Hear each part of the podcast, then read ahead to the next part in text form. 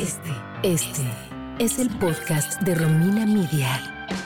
Un espacio honesto, relajado, cagado, intenso, informativo.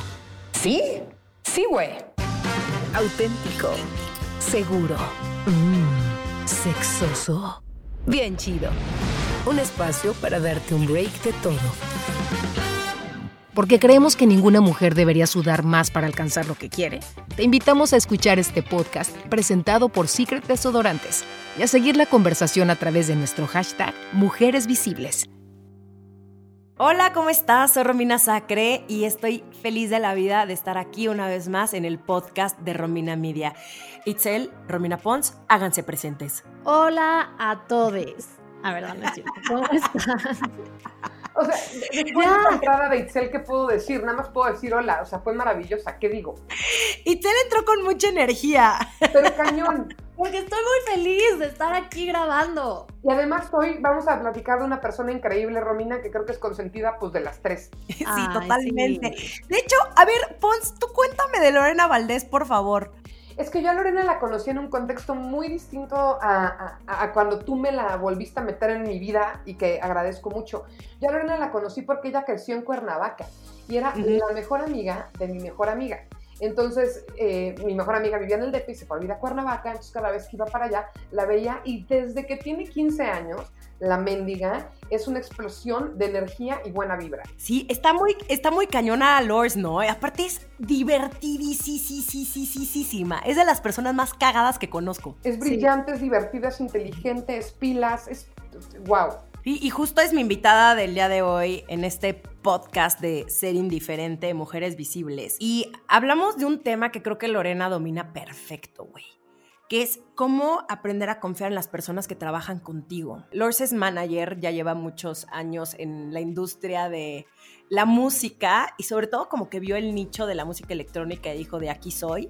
Y ahora pues maneja a los mejores DJs de música electrónica de México. Itzel, es. a quién maneja, por favor. Eh, Lorena Valdés lleva a los Toman Collins, Lema Roy, León Leiden, Las Pausa y muchos más. Y me amé el muchos más. El muchos más es cuando ya no te acuerdas, ¿no? De alguien.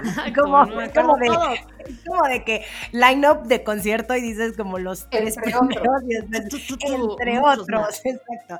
Ustedes dos, quiero que me digan cómo aprenden a confiar en su equipo. Yo creo que mm, tienes que, que conocer muy bien cuáles son los talentos de tu equipo. Sí, o sea, creo que primero es conocer los talentos. Luego, esas habilidades que tiene, que a lo mejor no están tan desarrolladas, pero que sabes que trabajándolas tiene un potencial. Y también conocer muy bien sus limitantes y aceptarlas y estar de acuerdo con eso, ¿no?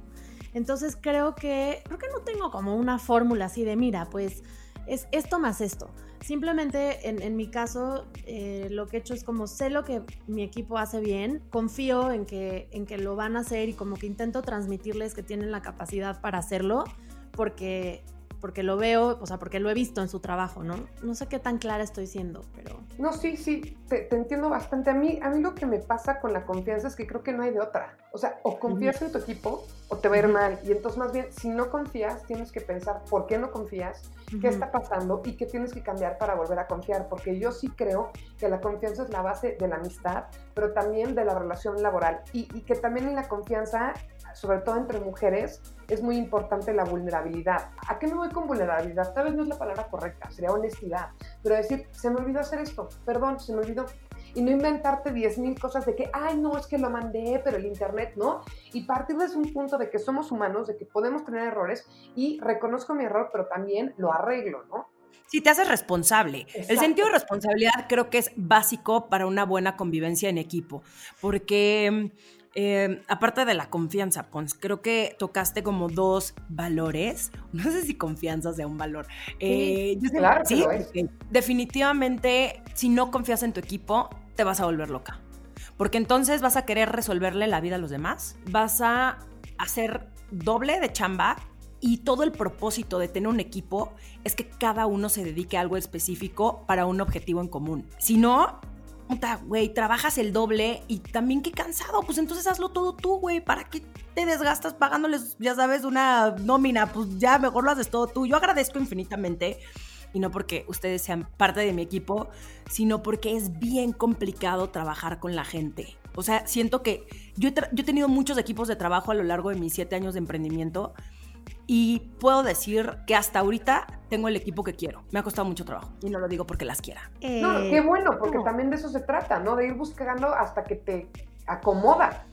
Y creo que como todo en la vida, tu equipo de trabajo también tiene que ver con tu trabajo personal y el líder que, que tú eres en ese momento de la vida. Ser líder de un equipo implica hacer mucho trabajo personal, asumir que no sabes, o sea, uno no puedes hacer tú todo, que no sabes todo y que no eres perfecto. eh, y que a partir de eso también, si tú tienes claridad en lo que quieres, cómo lo pides como líder, tu equipo también va a funcionar mejor. Entonces también a la inversa a veces el, el desastre de tu equipo, la falta de comunicación es un fuerte reflejo De de, ti. de ti, la verdad. Hay que chambearle para tener un, un gran equipo. Sí, créeme, créeme que, créeme que lo sé, Itzel. Yo ya pasé por ese momento de oscuridad. Escuchemos lo que tiene que decir Lorena Valdés, alias Lors Valdés, de Vago Music and Entertainment. Y pues démosle. Este podcast es presentado por Secret Desodorantes. ¿Sabías que en México una mujer gana 16% menos que un hombre por hacer el mismo trabajo? Es necesario visibilizar estos temas para avanzar hacia un mundo más equitativo. Únete a la conversación con el hashtag Mujeres Visibles.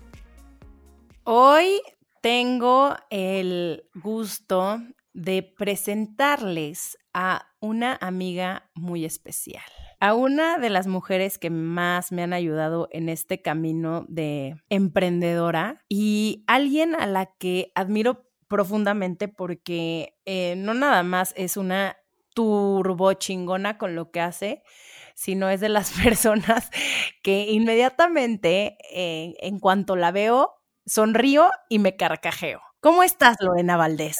Alias Lors. Muy bien, muchas gracias. Qué bonita presentación, Romina. Un gusto estar aquí en tu podcast. Oye, qué bueno que me dices Romina yo te digo Lorena, porque en realidad nos decimos guana, o sea, como guanábana, que no sé de dónde salió ese de Braille, pero este podcast no se va a tratar de nuestra amistad de Lorena y mía, sino más bien de una entrevista y de una plática que ya traía muchísimas ganas de, de, hacer, porque deben de saber que Lorena es una persona exitosísima en lo que hace. Creo que me has dado consejos de vida y de, de trabajo que nunca voy a olvidar. Y uno de los consejos que tengo, y de hecho lo, lo, mencioné en mi libro, es el que tú no trabajarías con una persona que no invierte en ella.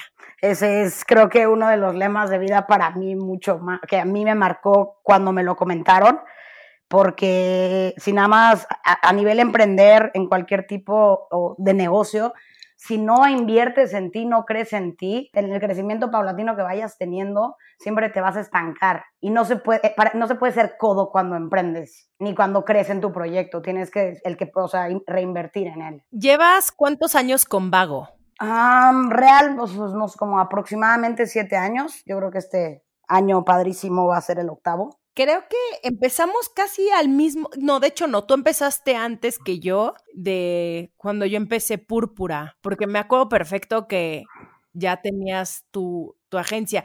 Tú trabajabas antes en management y después decidiste abrir tu empresa, que también es de management, pero de DJs de música electrónica.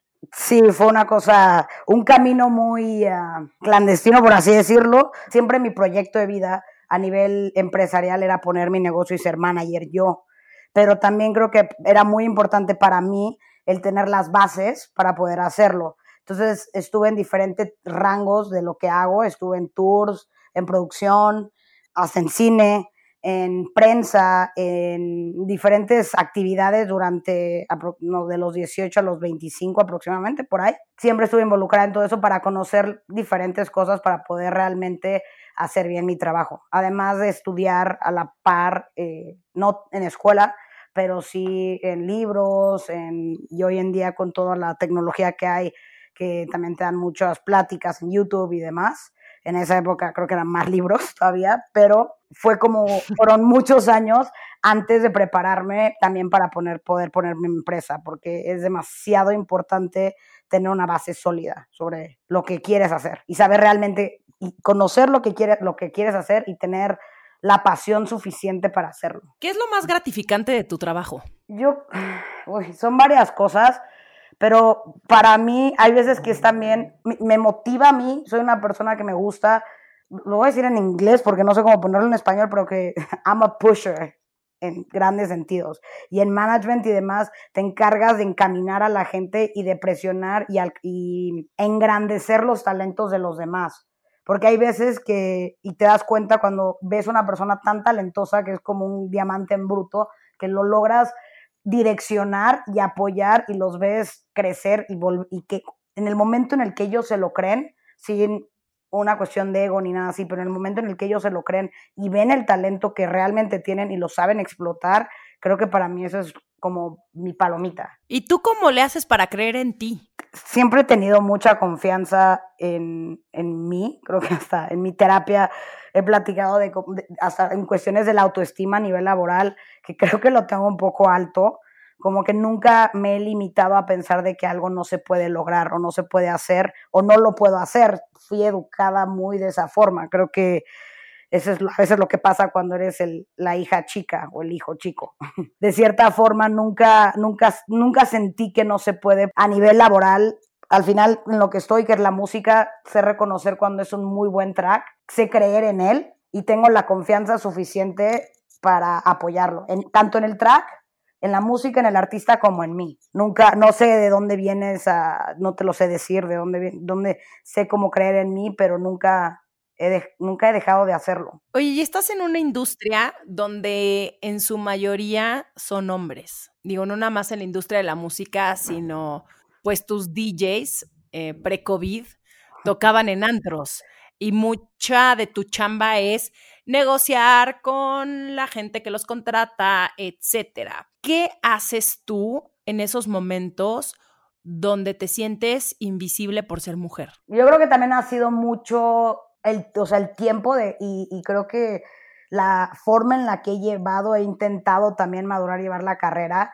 tienes que, o sea, es horrible, por ejemplo, que te digan como, Uf, qué par de balls tienes, si lo puedo decir así, pero que te lo digan así es al final, no, no tengo eso, simplemente pues, como mujer también puede ser muy lineal y muy separativa en varias cosas y respetarte a ti, al final yo personalmente me respeto mucho y cuando no lo hacen conmigo, sí marco mi línea y es algo que mis artistas han sabido. No me puedo dejar ser invisible porque entonces tampoco los puedo proteger. Es demasiado duro, es demasiado estresante porque también pileas y trabajas con un eh, a nivel de la música, los rangos en la industria, la música disqueras y demás, y, no nada más en la electrónica, sino en toda la música en general que he tenido la oportunidad de eh, trabajar con diferentes géneros, hay muy pocas mujeres y las mujeres estamos acostumbradas a no es tanto, no es apoyarse, sino a competir entre ellas, entre nosotras, ¿no? Entonces, si hay una mujer, a veces te la hace un poco más pesada que un hombre, porque sienten, hay una forma en la que estamos educadas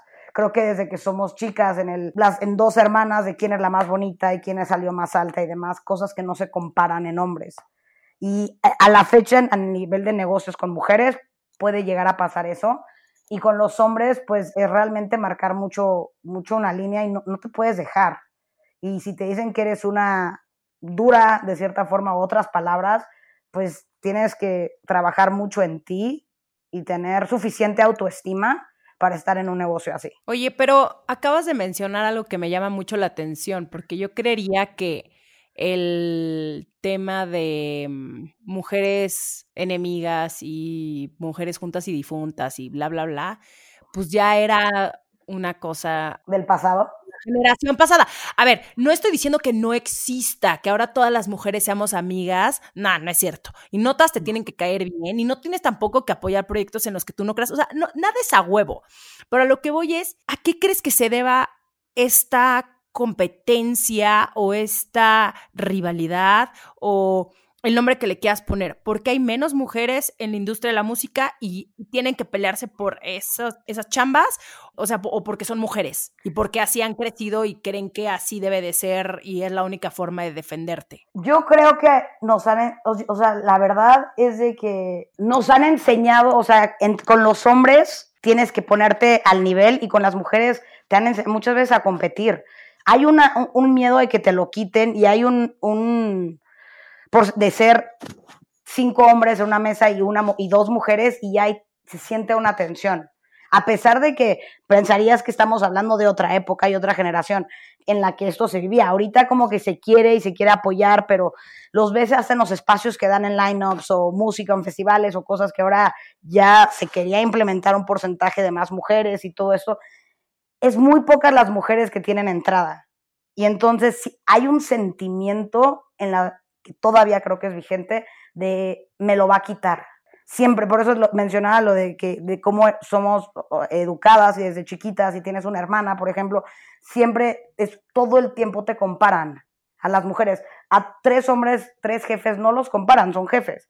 A dos mujeres que les va bien en su negocio las comparan como emprendedor de quién es más cabrona que la otra, quién hace esto, quién es más bonita, seguro está ahí por guapa. Y lo, he visto con muchas mujeres también en, el negocio que estoy y de otros que no saben realmente si están ahí por su cerebro, porque ellas saben que lo valen, o muchas veces es por cómo las ven y el look que dan. Pero todo, entonces en el momento en el que te rinconan de cierta forma, así las mujeres tendemos a responder mal entre nosotras.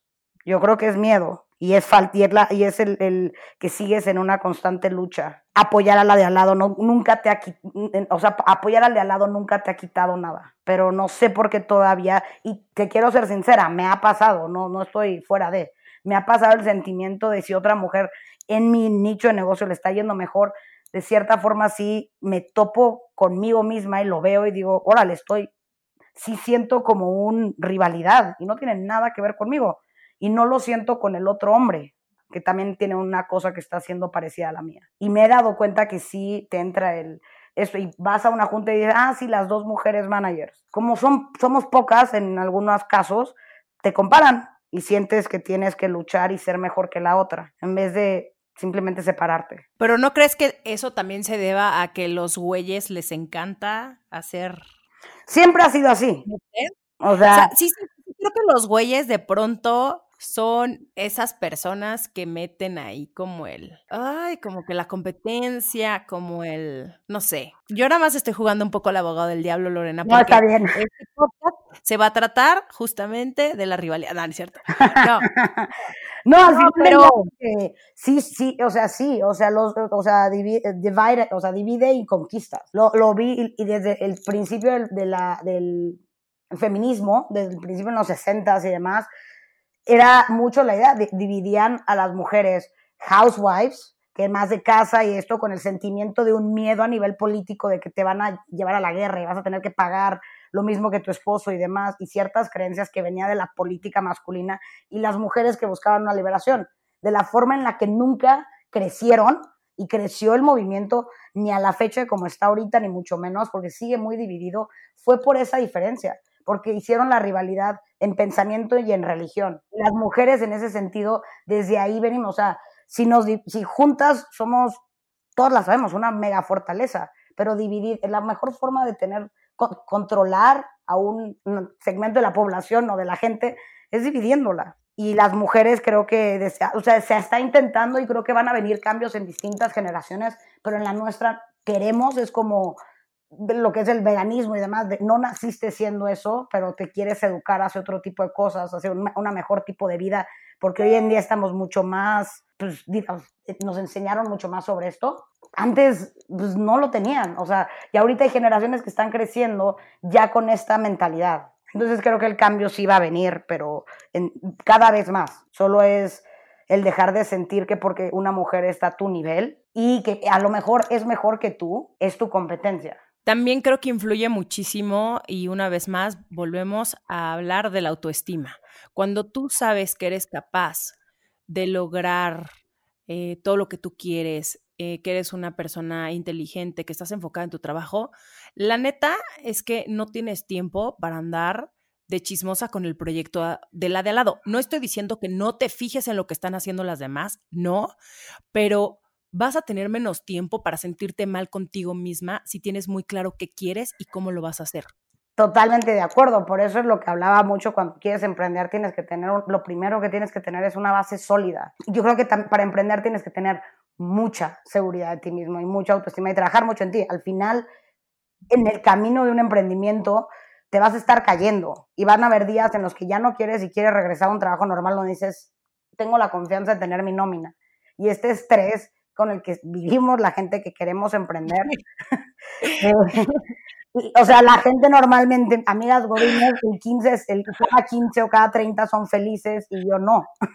Y, hay veces que quieres tirar toalla, tú lo, hemos platicado tantas veces, es normal deber hacerlo. Yo creo que lo que más estoy, o sea, en ese sentido también es de que uno tampoco se llega solos, ¿sabes? Me encanta cuando de pronto me preguntan el, ¿alguna vez has pensado en tirar la toalla como si le fuera a decir, no, jamás en la vida? Es como, claro que sí. O sea, probablemente me pasa más por la cabeza como el, ya, qué ganas con esto, a vas por el buen camino. Son tantos los pedos que suceden en el camino del emprendimiento. Aparte, yo también tiendo a, tirarme mucho al piso. Eso también es algo que yo tengo. Soy, soy muy optimista o muy Angelique Boyer, actriz de telenovela, tirada al piso. Entonces, siento que cuando sale mi pensamiento de ya, ¿para qué nací? Es mi eh, Angelique Boyer. Angelique Boyer. ¿No? es, muy, fácil. al final, quien te diga que no ha querido tirar la toalla no emprendió y a lo mejor nada más recibe dinero de familia y está bien. O, sea, o es demasiado, o es de esas personas que son extremadamente positivas, que dices, deja fingir tanta felicidad. O sea, lo tienen que decir en el espejo cuando se están viendo o en una muy borrachera que platicas contigo mismo en el espejo, ahí sí se lo dicen, chance en persona porque se dicen ser perfectos, pero es imposible no querer porque es muy, tiene como cualquier cosa en la vida, porque si no, no lo valoras, tiene los altos y los bajos, y dentro de los bajos te topas con mucha incertidumbre. Y si no conocieras esa incertidumbre, tampoco puedes salir adelante. No todo es, ay, qué bonito. Si fueras pura felicidad, creo que sería muy depresivo. no, todo mundo emprendería y no creo que todo mundo tiene el perfil para emprender. Definitivamente, y creo que en ese sentido creo que y está, bien. A veces. Eso, y está bien. Hay gente que piensa, lo he visto como con, o sea, papás de amigas o familia y demás que piensan que porque no emprenden sus hijos o demás y no son esa persona, esa personalidad es mediocre. Y yo creo que eso es una mentira. Hay veces que, la verdad, yo sí veo que a veces el que está cómodo en su trabajo vive mucho mejor que yo. está más tranquilo, duerme más, está en paz, recibe nómina en el COVID. Tampoco empieces a quitarle las, las esperanzas a las personas que quieran emprender. Al final del día, me refiero a que eso no está mal, pero si tienes la personalidad de hacerlo y tienes la, la solidez y sabes que te apasiona y realmente no nada más es emprender, porque creo que esto es una necesidad que la gente necesita. También tiene que ser una necesidad que tú sientas que se necesita y que a ti te hace falta. Tú eres tu primer consumidor, porque si no es de tercera persona, tener la pasión suficiente para hacerlo y tener la fortaleza y el autoestima, y el autoestima siempre se está trabajando, no es como que alguien es de, ah, o sea, yo a nivel eh, empresarial siempre sentí Siempre he tenido este sentimiento de que puedo, nunca me he sentido inferior. Y luego también me doy cuenta que a veces tengo conocimientos muy básicos de ciertas cosas y lo único que tengo que hacer es encerrarme, leer, estudiarlo, preguntar y, saber decir, pedir ayuda. Nadie es, o sea, saber ser vulnerable en el trabajo de una forma en la que no enseñes todas tus cartas ni demás, pero en, tener la, la, humildad de pedir ayuda, porque si no también pues no eres perfecto. Y tiene todo un camino y tiene unas satisfacciones increíbles. O sea, al final del día tiene una independencia y una libertad y es una forma de pensar de que tienes que salir del, voy a trabajar ocho horas y si no estoy trabajando de ocho a ocho, me siento que no estoy trabajando. O sea, tienes que trabajar a base de metas y objetivos. Oye, ahorita hablando de metas y objetivos, ¿tú llevas a cuántos DJs? Siempre me preguntan eso y nunca te sé decir así. Mira, ahorita mucho de lo que estoy, o sea, muchos son ya DJs, otros son ya bandas de música y demás.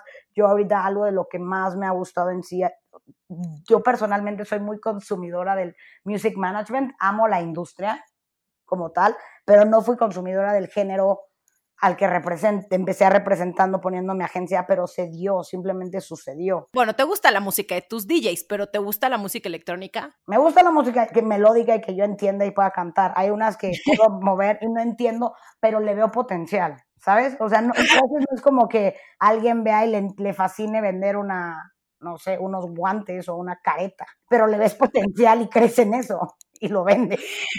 Lorena, qué poca madre que comparaste a tus DJs con una careta y unos guantes. O sea, le estaba haciendo la música, que hay veces que sí son sonidos que en los que yo no, no escucho, pero le ves y crees y sabes que es un muy buen producto y que hicieron un muy buen trabajo. Ahí, y a mí me ha ayudado no ser fan del género, porque entonces tengo, lo veo desde afuera. Cuando eres muy fan a nivel música y lo que hago, de un artista, por ejemplo, vas a sentir que todo lo que hace es mágico. Eso, ese punto del ser fan es algo que hemos platicado en diversas ocasiones, porque sí creo que un manager que es fan de su talento lo va a llevar a la fregada, tarde o temprano, pues porque no está siendo objetivo. No quieres lo mejor para su carrera, estás nada más como diciéndole que sí a todo y no quieres una persona, yo no quiero trabajar con gente que me dice que estoy bien en todo. No quiero que mi equipo me aplauda en cada una de las cosas que yo digo, ni me diga, wow, qué brillante eres. Me gusta que me cuestionen, me gusta que me digan, oye, pero ¿no crees que lo mejor lo deberíamos hacer así o así? Me gusta que me propongan, sino que cuál es el chiste de trabajar con otras personas. Pero porque sabes trabajar mucho en equipo y tienes esa, esa base tú. Pero hay mucha gente, tanto en la industria de la música, que lo puedes ver con artistas que prefieren tener a un manager que ellos controlen, porque ellos sienten que son y tienen mejores decisiones que el manager, o como lo puedes ver en cualquier negocio, que prefieren tener abajo de ellos a gente eh, inferior. El chiste es que la gente que trabaja hasta contigo te rete. Por supuesto, que sean mejores que yo en otras cosas. Y sepan otros y te enseñan, pero si lo, lo has visto en muchos negocios y demás, que la gente prefiere al, por inseguridad a gente inferior. Y por egos y demás, que al final del día es por mucho miedo miedo, o sea, contigo mismo. No quieres que te pongan un reto. Y en management, ah, o sea, eso, eso pasa, el que si el artista tiene mucho más poder y no, y siempre, además, si eres muy fan, siempre le vas a decir que sí porque amas ya todo lo que hagan. Eso está muy mal. Y dos, tienes que tener, el artista tiene que estar abierto a la crítica, al trabajo en equipo y demás. Yo eso sería con alguien que, con artistas que he dejado de trabajar y con los que no he, no he trabajado además, es simplemente una de las grandes razones, a pesar de que hay gente muy talentosa, es eso. Es que no sienten que saben más que tú. Y, no y chance sí, pero no el, no el saberlo es todo. También hay muchas veces que es el sentimiento desde adentro y el trabajo en equipo. Y no se llega solo. Entonces, cuando tienen personalidades muy del estilo, es muy complicado para trabajar. Bueno, ahorita no, no me dijiste el número exacto de la cantidad de DJs y te desviaste a vender este, caretas gigantes, pero cuéntame, por favor, cómo le haces para organizar tu agenda, tus tiempos y darle a cada uno de tus talentos lo que ellos necesitan? Mira, yo, o sea, uno tengo, o sea, es tener equipo de mi parte en el que yo creo y poder delegar trabajos. Creo que como emprendedor eso es algo que tienes que tener en mente, que sepas delegar. Eso sí, y es decir, confío en la persona que está aquí, que está trabajando conmigo para que te atiendan estas cosas. Y la segunda es, como para un artista en, en mi área de trabajo, tengo que yo ser su motor a veces, también ellos tienen que ser el mío. Y no es de, y algo que sí me ha pasado, yo te lo he platicado, que a veces que sí sienten, el, le estás poniendo más atención a este o el otro, pero no es por quién me caiga mejor, al final es diferente, es por quién me está dando con qué trabajar. Y también me están, o sea, hay que hacer esto y mandé esto y simplemente te consumen más. Y el que está haciendo el 20% de ese trabajo es, ¿por qué no me pelas igual? Es como, pues, es que, ¿qué quieres que haga? Que vayamos por un café. Si no hay nada. Y no te voy a hacer tu chamba. No, te voy a hacer tu chamba. Y al final es que no hay nada que hacer. Si no tengo el material para trabajar y no es, o sea, no tengo tus tracks, todo esto, ¿qué hacemos? Más que platicar. O sea, si quieres tengo una foto tuya, pero no te puedo empujar a que hagas las cosas. Si no te nacen a ti, pues eso no es mi culpa. Es o sea, es un porcentaje distinto el que manejamos y yo no soy el talento artístico. Ustedes son los artistas, el creativo, el demás. Y también yo les he dicho muchas veces, ustedes son mi motor. Si ellos no te motivan, también a veces me ha pasado en decir, ¿sabes qué? Mejor cada quien su vida. Y sí, no está funcionando y muchas gracias. Y hay Sí. veces que simplemente eso pasa y no porque sean malos y a lo mejor se salen de trabajar conmigo y empiezan a, a hacer todo lo que no hacían. Qué bueno, ¿sabes? Porque al final del día, si, estuvi- si yo trabajé con ellos en muchas veces y con artistas que trabajo es porque creo en ellos y porque lo tienen. Y, que, y creo que sí tienen talento. Entonces, a, a pesar de que a veces lo quieren, las relaciones acaban un poco raras cuando terminan. No debería de ser, pero casi siempre pasa. Que veas que ya lo están haciendo por cuenta propia, a mí siempre me va a dar gusto porque entonces a mí me, me, me da la palomita de hice lo que tenía que hacer. Sí es muy importante que se mantenga, pues intentar ser lineal con los artistas y demás y no ser, o sea, el preferido. Pero hay, gente con la que te llevas mejor y no es por nada más que eso.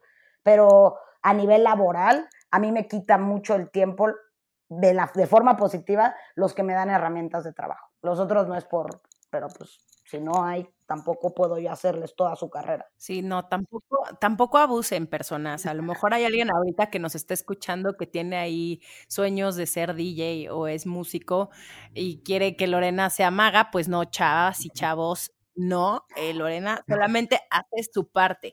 Oye, estabas, mencionaste que tú buscas, eh, no, que, que, que te gusta mucho trabajar en equipo, que es parte de ser emprendedora, es aprender a delegar, en confiar en, la persona que trabaja contigo, pero ¿qué cualidades buscas en la gente que conforma a tu equipo de trabajo? He, he trabajado con tanta gente y a nivel, o sea, están también muchas veces aprendiendo, después quieren ellos mismos emprender y demás, pero para mí me sienta y, me encanta cuando veo a alguien que es proactivo, que realmente, que yo no tengo, o sea, no, no me gusta trabajar con el típico que hacen lo que tenían que hacer y ya me, se re, apagan la compu, en el sentido de que no necesito que trabajes las ocho horas ni nada, simplemente que lleguen y te propongan y tengan ideas y solitos investigan y, y, y quieran hacer más de lo que les das, pero porque ves algo de ti en ellos, eso es lo que más me encanta, porque repito lo que dije al principio, a mí algo que amo es impulsar el talento y cuando trabajo laboralmente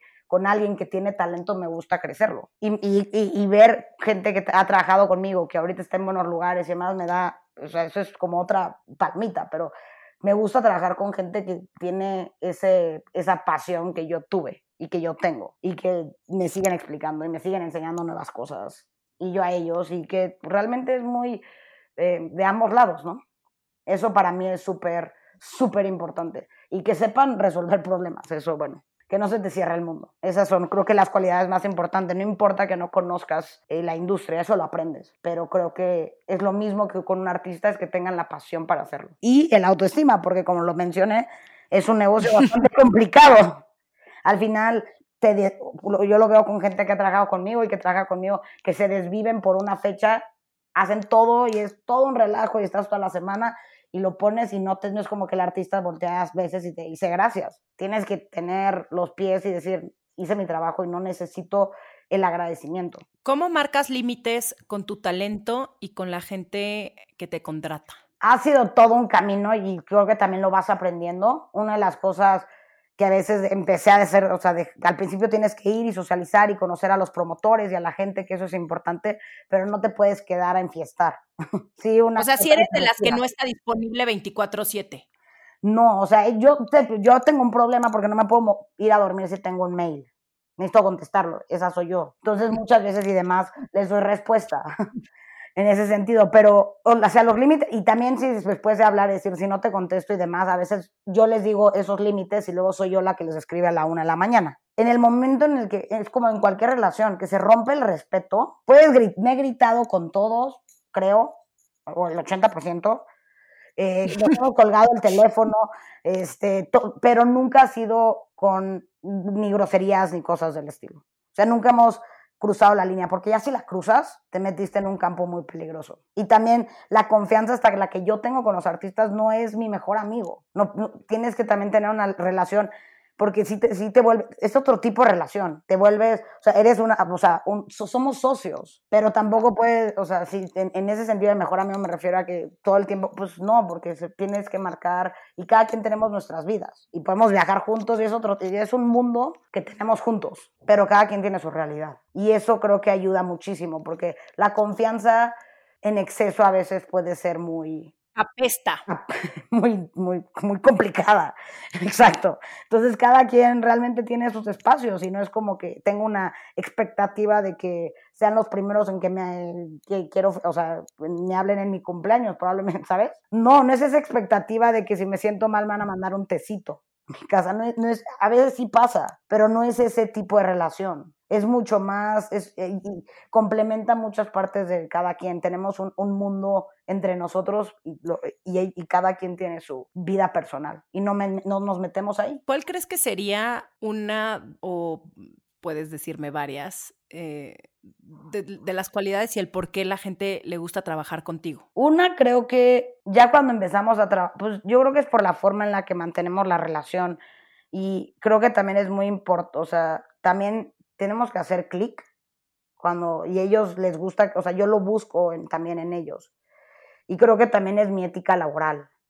O sea, nunca hay ni un peso que pase desapercibido. No te, o sea, pueden, o sea, toda la gente puede decir cosas buenas y malas de mí, siempre va a pasar eso, siempre hay envidia, siempre hay enojos, siempre hay rencores, siempre hay todo.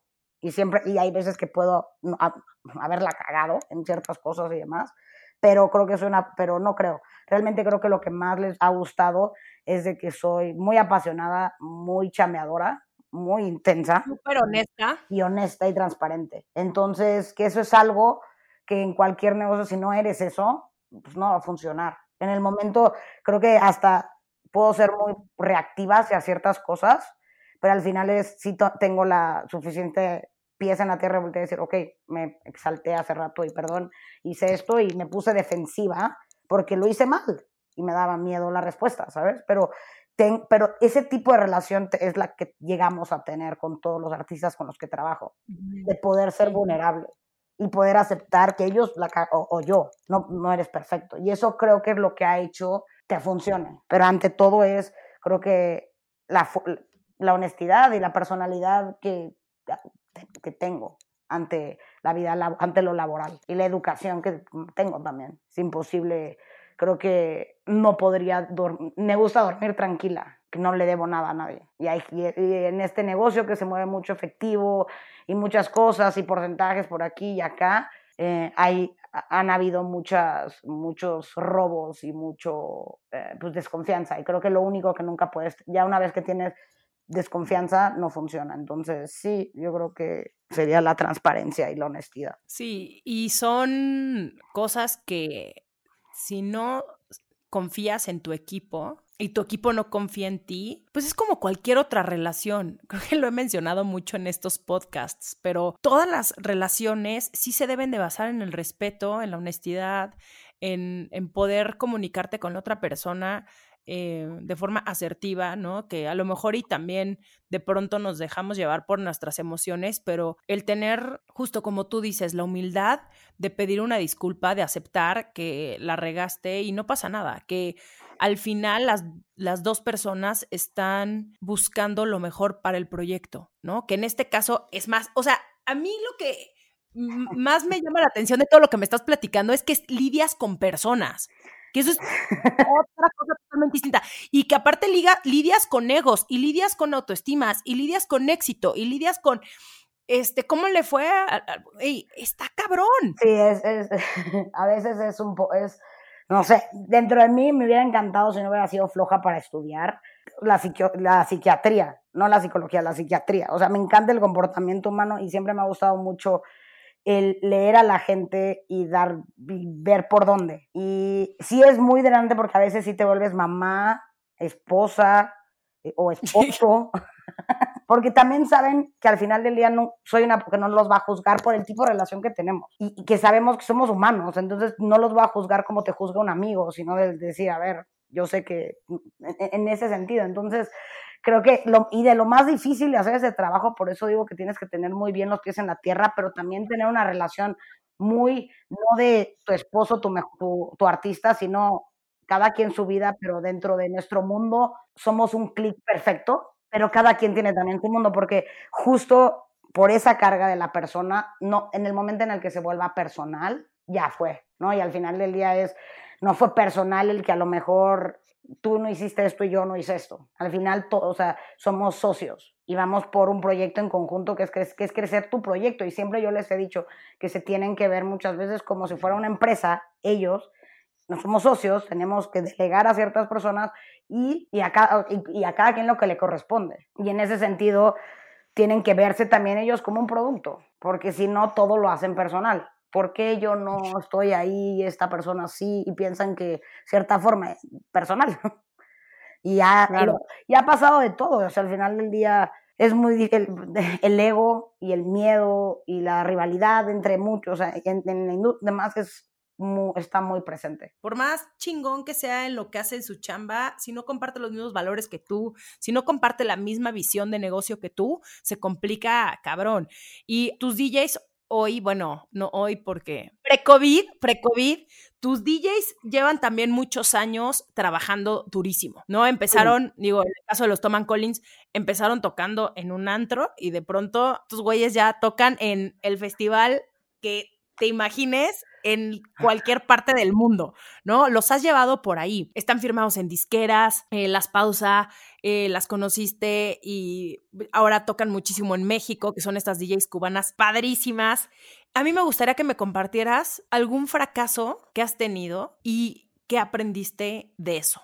Fracasos que se han tenido han sido expectativas de cierto, de pensar que sabes más que la audiencia que este es el track que va a gustar y de repente no. Y tienes que tener, o sea, no porque te guste a ti necesariamente es a los demás, sino no, no eres el todólogo. Y me ha pasado en escoger o direccionar en ese sentido mal y, y, y he aprendido a, de, o sea, a buscar otros caminos para justamente, pues no nada más hacerlo porque yo no me las sé todas, Creo que también a nivel de fracaso ha sido en sociedades que he intentado tener. Creo que también con ciertos proyectos de artistas con los que he trabajado y que no crecieron, ahí para mí eso es un fracaso. En el sentido de que son muchos, mucho tiempo invertido y mucho más. Y también para mí ahí es dentro de, a veces me voy por pensar que son unos proyectos, pero no creo en ellos, pero, ven, pero venden y por eso trabajo con ellos. Creo que también es una vez te lo comenté, digo, sin mencionar nombres ni más, pero que sea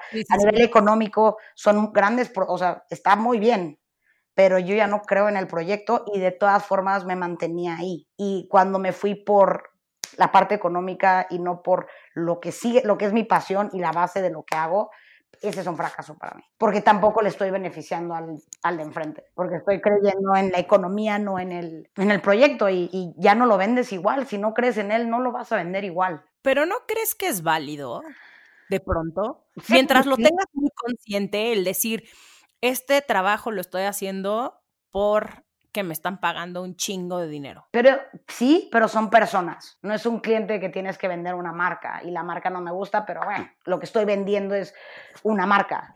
No le va a doler o no le puedo ser alguien que frene su carrera. En lo que hago, si yo...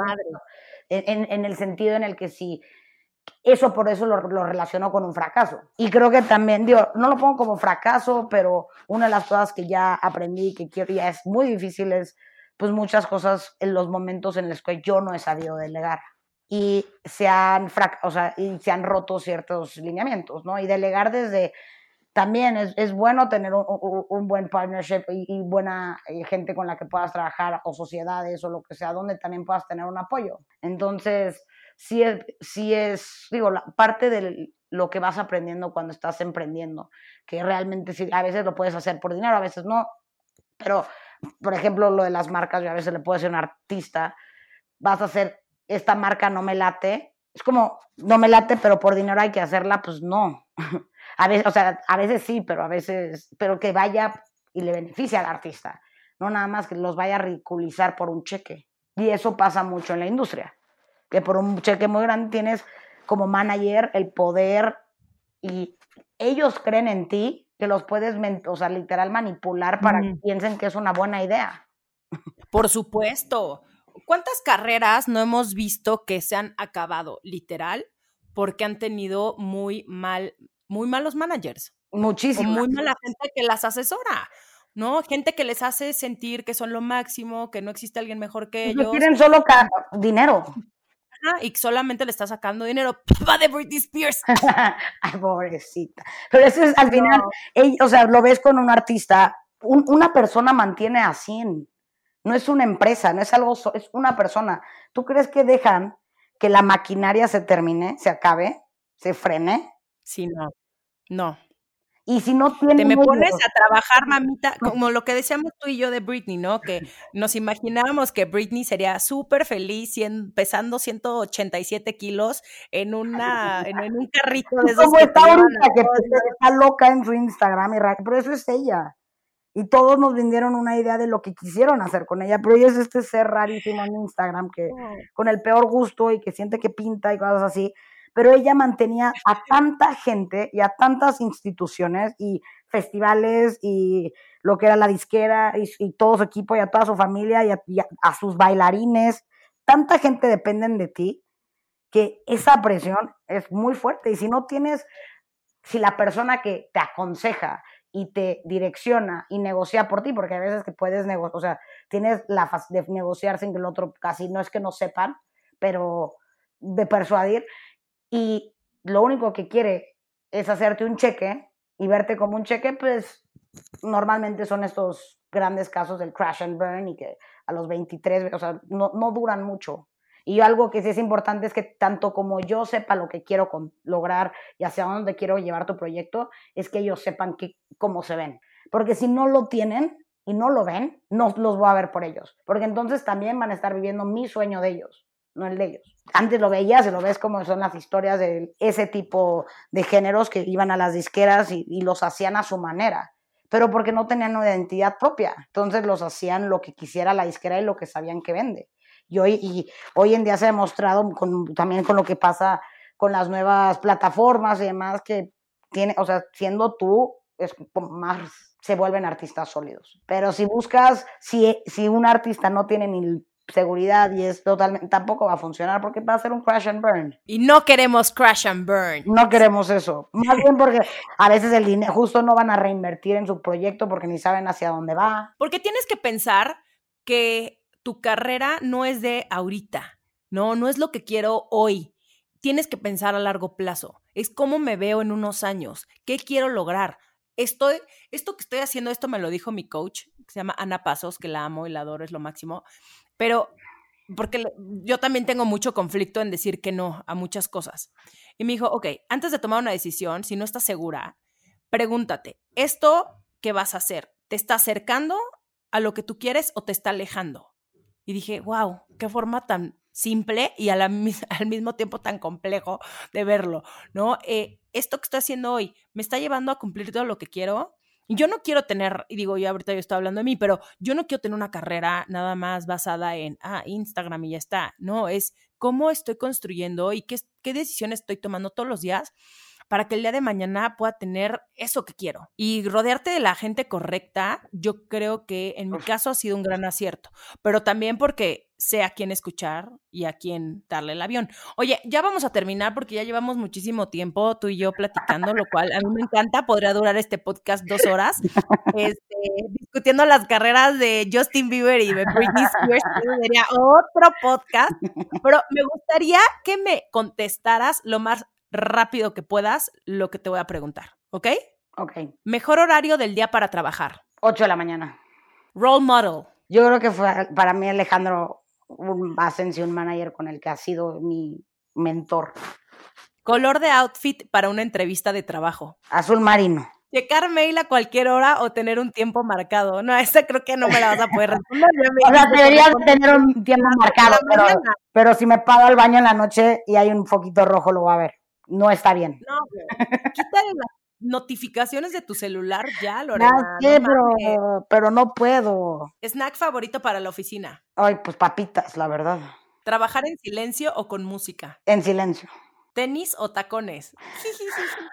Obvio, tacones.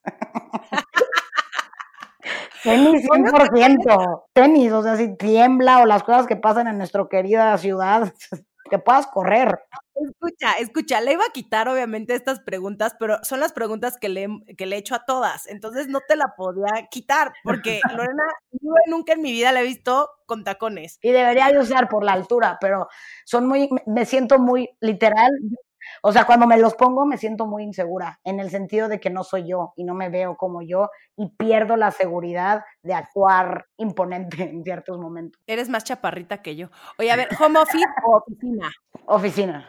¿Llamada de pura voz o videollamada? Pura voz. ¿Desayunos laborales o comidas? Ah, comidas. Oye, ya por último, me gustaría que me dijeras cuáles son las tres cualidades que debe desarrollar un buen líder. Yo creo que no sé, estoy, pensando si son cualidades o no, pero yo creo que transparencia, pasión y paciencia. Me encanta. Oye, pues me quedo con varias cositas de nuestra plática, te las voy a decir. Em, número uno, que hay que invertir en nosotros y eso incluye trabajar muchísimo en nuestra autoestima. También que para emprender debes de trabajar muchísimo en ti, eh, que se necesita fortaleza, autoestima, pasión para comprar tu producto, el pedir ayuda y ser vulnerable en el trabajo y tener la humildad de pedir ayuda y decir que no eres perfecto. Hay que trabajar muchísimo en equipo porque no se llega solo a ningún lado, que hay que aprender a delegar, a confiar en la persona que trabaja contigo y es bueno tener un equipo en el que confíes y compartas valores. Oye, gracias, gracias, gracias por tu tiempo y por haber compartido todo lo que sabes, tu experiencia, que es muchísima y que yo te aprendo un montón cada que platicamos, porque ahorita estamos muy serias, pero generalmente Lorena y yo somos más bobitas. Pero muchas gracias, gracias, gracias, gracias. Te mando un abrazo gigante. Tus redes sociales para que la gente te siga y vea que, que no usas tacones. Puro tacón en mi red. Eh, Lores Valdés, Lores con S, Valdés con S, arroba. Y ya creo que por, así estoy por todos lados. Y Vago es arroba Vago ME, que es el, nombre de la agencia, es Vago Music and Entertainment. Music and Entertainment. Oye, pues te quiero mucho, te mando un beso gigante. Muchas gracias. Yo también, muchas gracias por invitarme. Este podcast fue presentado por Secret Desodorantes, porque creemos que ninguna mujer debería sudar más para alcanzar lo que quiere. Te invitamos a seguir la conversación en redes sociales con el hashtag Mujeres Visibles. El podcast de Romina Media es una producción de Romina Media Radio. Gracias por escuchar.